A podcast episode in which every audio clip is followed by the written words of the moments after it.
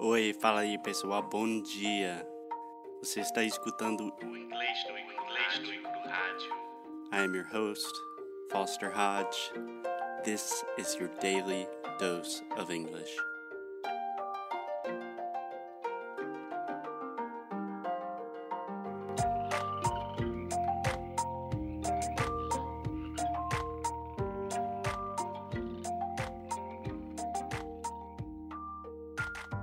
Hey, what's up, guys? Hey, Alexia, happy Thursday. Welcome to another episode in- of English no Cru, and a special episode because this is the fourth part of the series of phrasal verbs week. Yay! I hear the excitement in Alexia's voice. Are you excited, Alexia? Are you ready to go? I am ready to go. Okay, so let's dive straight into it today. We're talking about phrasal verbs. So, phrasal verbs are composed of a verb and a preposition. That's all you need to know. So, today, Alexia, we're talking about phrasal verbs with the verb to live. Exactly. Can I point out one thing before we start? Yes, please. Good phrasal verb, point out. That means like give attention to. Posso indicar. So, to live, this is the ear sound. So, it's not to leave, which would be sair, but to live. Okay? To Say that with me. live. To live. To live. Yeah. Alexia's still working on that sound as well. we also have the word life, Yes. which is the noun que seria vida. My life is amazing. Right. Your life is amazing. Yes, it is. And then we also have the adjective alive. I love to being alive. I love to be alive. I love to be alive. Yeah. Or just like uh, studying English makes me feel alive. Exactly. So life and live have the I sound, but the live is this ear sound. Okay? Okay. Okay, I just wanted to get that out of the way before we start. So Alexia, do you have a good place to start with phrasal verbs using the verb to live? Mm, yeah. Okay. I would love to live in Romania. Okay. I don't think that's true. Or if it is true, we need to have a conversation about that later. So to live in, this is a phrasal verb, but honestly, it's just very, this one's very easy. So you live in a place, right? yeah, I'd love to live in a beautiful house. I'd love to live in Romania, the United States. I'd love to live in Sao Paulo. That one's easy, right? exactly. Okay. So let me start with a little more complicated one because that's what I like to do. So we have the phrasal verb to live by. So if you live by something, do you understand what that means, Alexia? Honestly, I do. Like it's people who believe in something very strongly. Mm-hmm. They No, no, believe no, no, in no, no, no. something. No. I believe I can fly. Dun, dun, dun, dun, dun, dun. Uh, Do you know that I, I, I won't I won't start talking about R. Kelly. no. Uh. It's a padre do balão. Uh, no, you will not start talking about that. Okay, so if you live by something, that means you live by a set of principles or beliefs. So, for example, I could say, let's see, okay, my mom is a very religious person, and my mom lives by her religious beliefs and they guide her life. Exactly. Does that make sense? Yeah. Do you have something that you live by? I live. Okay. Um, I, I- live by. I live.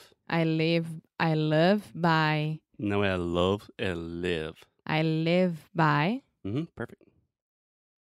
my principles. okay, okay. We don't know what those principles are, but Alexia has her set of principles. I, I'm trying to be very practical, very straight today. So if I start talking about my principles, we won't finish this episode. That's a good idea.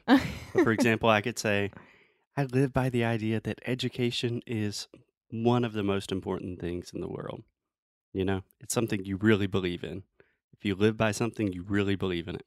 hmm So, a very similar one, if you want to take the negative side, if someone does not live by something, you could say, for example, Donald Trump does not live by the law.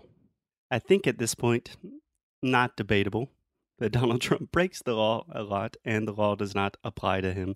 So he does not live by the law. Okay. Okay. So let's go to the next one to live for. I think you know what this means, don't you? Yeah, someone like my dad lives for me. I think vice versa. Yeah. Yeah. So to live for is your reason for being, your reason to live. It's the reason, it's the thing that wakes you up in the morning. Mm-hmm. Yeah. So you could say, I think the most common context I hear this is with family or relationships. Like, uh, my mother lives for her children. I live for you. Oh, I live for you too. um, or like you can use it in a less direct way, like Neymar lives for football. my dog lives for her ball. That is undeniably true. Okay, what about to live off something or someone? This one is a little bit more complicated. okay. I don't know. I just read. Okay. That's fine. Just full transparency here at English No Crew. Alexia does have some notes here. So Yes. when I ask her if she knows something, if you hear a long silence and then she says, Yes, that probably means, Yes, I just read the notes, Foster. So to live off something or someone is really to use someone's resources or use the resources to survive. Right? So for example, I could say this is not true in this case, but I live off my parents' salary. mm-hmm. Yeah. You depend on them. Or you could also say something like he lives off his financial investments. Okay. which means you're not necessarily working directly with something, but that is where you are receiving it from. And that is what sustains you. You need that or someone. So, a very similar. So, this is why phrasal verbs are complicated. So, to live off means something like viver de or viver à conta de alguém, de alguma coisa. But to live on, so on and off, we normally think about as opposites, but to live on is very similar. So, do you know what to live on means? To live on. I don't. Yeah, Alexia checked her notes and she says no. So, to live on is the amount or quantity of something that you need to survive.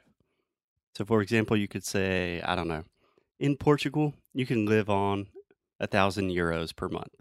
Ah, okay. So, um, from now on, I'll live on 500 reais per month. Yeah, No? yeah. I'm no, I'm just questioning. In Rio nowadays, can you live on 500 reais a month? We can't live in 500 reais anywhere in the world. live May- on. Maybe Bolivia. I don't know. Live on. No, there are a lot of people that can live on. Quick fact that almost half the world lives on less than $1 a day. So you can, but $1 I think is exactly 500 reais. I am joking. Sorry, all Brazilian economists out there listening to And this. Right now, with the political issues, you have to chill Yeah. about it. English no crew is totally indifferent, impartial. So, um, there's one more interesting definition with to live on that is a little bit more me- metaphorical, maybe. So, if someone's memory or legacy lives on, that means it continues even after they have passed, after they died, after they've gone away. So, you could say, ah, the president's legacy lives on for generations. But can you say in a very bad way? Like he continues to live on his mom's memories, like he can't get away with that. Yeah, in that case, we would use a different verb. And actually, I think we will talk about that in the next episode. Mm. Okay. So let's do an easy one, Alexia. To live through. Okay, th- this one I know. I think you do. Superar. Yeah. So try to give me an example. Mm. Right now, with Florence, a lot of people Hurricane Florence, just Yes. to clarify, a lot of people live it through, lived. lived through, hmm lived through uh, a very traumatic experience. Yeah, that's a difficult phrase to say lived through. So, Mm. first thing, uh, lived, no, I leave. Second thing, you don't want to add the extra ED sound. You just add a soft kind of TD sound, say lived, not livid. And then through, you have the TH and the R, which is super difficult. So, if you want to pronounce, if you want to practice your pronunciation, that's a great phrase to practice. Through. Yeah, perfect. Lived. Lived through. Excellent. Yay. Great student. A Thank you. plus. So live through almost always has to do with difficult situations that you overcame those situations. So for example, some of our students participating in sound school, they're living through this difficult experience of me always correcting their pronunciation, but then they come out the other side successful, happy English students. That's right. Yeah. Damn right, bro. Yeah, you're saying a lot of damn right. I noticed that when I was editing the podcast. I like that. It's cool. Makes you sound cool, like a gangster. Okay. Last but not least, Alexia, to live up to. uh huh. Uh-huh. So I know that you have a company in Rio called Live Up. yeah. Do you know what to live up to means? Yes. Tell me. Corresponder às expectativas. Okay. Can you give me an example? Um. Uh, wait, wait, wait, wait, wait. Ah, I always try to live up to your expectations with my English pronunciation. Perfect. Perfect. She tries really hard. And I don't I'm I don't have any expectations. Yes, I do. No, I love your English exactly the way it is. Yes, you do. Mhm, I do. But in general, to live up to something, you're talking about someone you respect and you want to make them happy. So you want to live up to what they expect from you. Mhm. So the most common context in which I see this phrase is with children and parents. Like kids always want to live up to the expectations of their parents. right? yeah, are the expectations that the college put put on them? Yeah, perfect. Perfect. So, with that said, I hope that we are living up to your expectations, our dear listeners of English no Kruhaju, and we will talk to you tomorrow with more phrasal verbs. Yeah. See you later. Ciao.